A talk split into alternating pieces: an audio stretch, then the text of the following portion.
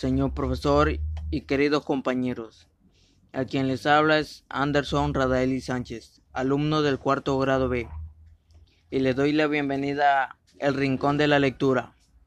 Como su nombre lo dice, en este tiempo vamos a estar compartiendo diferentes lecturas, ya sean cuentos, fábulas o cualquier otro tipo. En este caso vamos a compartir un cuento popular llamado Caperucita Roja. Comencemos.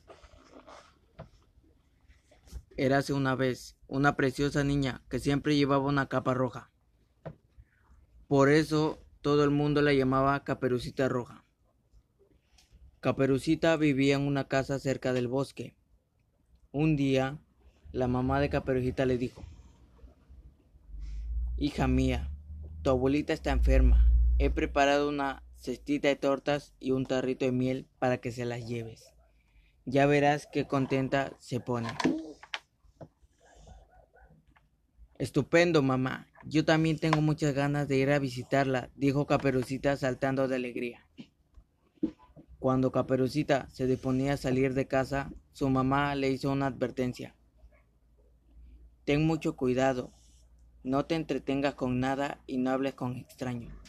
Sabes que en el bosque vive el lobo y es muy peligroso. Si ves que aparece, sigue tu camino sin detenerte. No te preocupes, mamita, dijo la niña. Tendré en cuenta todo lo que dices.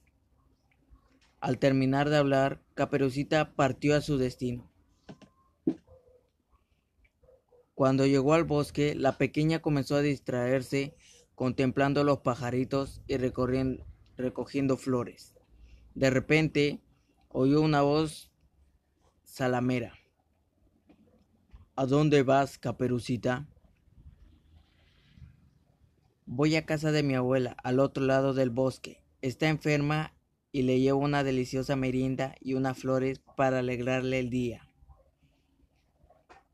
Eso es estupendo, dijo el astuto lobo.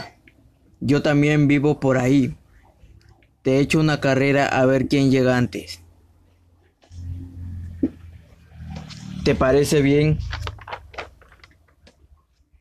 La niña pensó que era una idea divertida y asintió con la cabeza. No sabía que el lobo había elegido el camino más corto para llegar primero a su destino. Cuando el animal llegó a la casa de la abuela, llamó a la puerta. ¿Quién es? gritó la mujer. Soy yo, abuelita, tu querida nieta Caperucita. Ábreme la puerta, dijo el lobo, imitando la voz de la niña. Pasa, querida. La puerta está abierta, contestó la abuela. El malvado lobo entró a la casa y sin pensarlo dos veces, saltó sobre la cama y se comió a la anciana. Después se puso su camisón y su gorrito de dormir y se metió entre las sábanas, esperando que llegara la niña. Al rato se oyeron unos golpes. ¿Quién llama? dijo el lobo forzando la voz como si fuera la abuelita. Soy yo, Caperucita. Vengo a hacerte una visita y a traerte unos ricos dulces para merendar. Pasa, querida, estoy deseando abrazarte, dijo el lobo malvado relamiéndose. Cuando la niña se acercó a la cama, notó a, su abuela muy cambiada. Entonces, extrañada, le dijo, Abuelita, abuelita, ¿qué ojos tan grandes tienes? Son para verte mejor, contestó el lobo, suavizando la voz. Abuelita, abuelita, ¿qué orejas tan grandes tienes? Son para oírte mejor, querida. Pero, abuelita, abuelita, ¿qué boca tan grande tienes? Es para comerte mejor, gritó el lobo y dando un enorme salto, se comió a la niña de un bocado. Con la barriga llena, después de tanta comida, al lobo le entró sueño. Salió de la casa, se tumbó en el jardín y y cayó profundamente dormido. En el fuerte, El fuerte sonido de sus ronquidos llamó la atención a un cazador que pasaba por ahí. El cazador, sospechando que pasaba algo extraño, cogió un cuchillo y le abrió la panza. Se llevó una gran sorpresa a ver sanas y salvas a la abuelita y a la niña.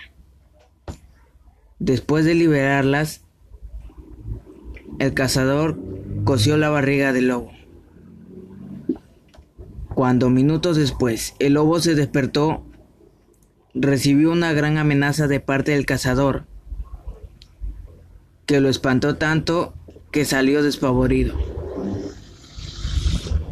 Finalmente, Caperucita había aprendido la lección de nunca más desobedecer a su mamá ni hablar con extraños.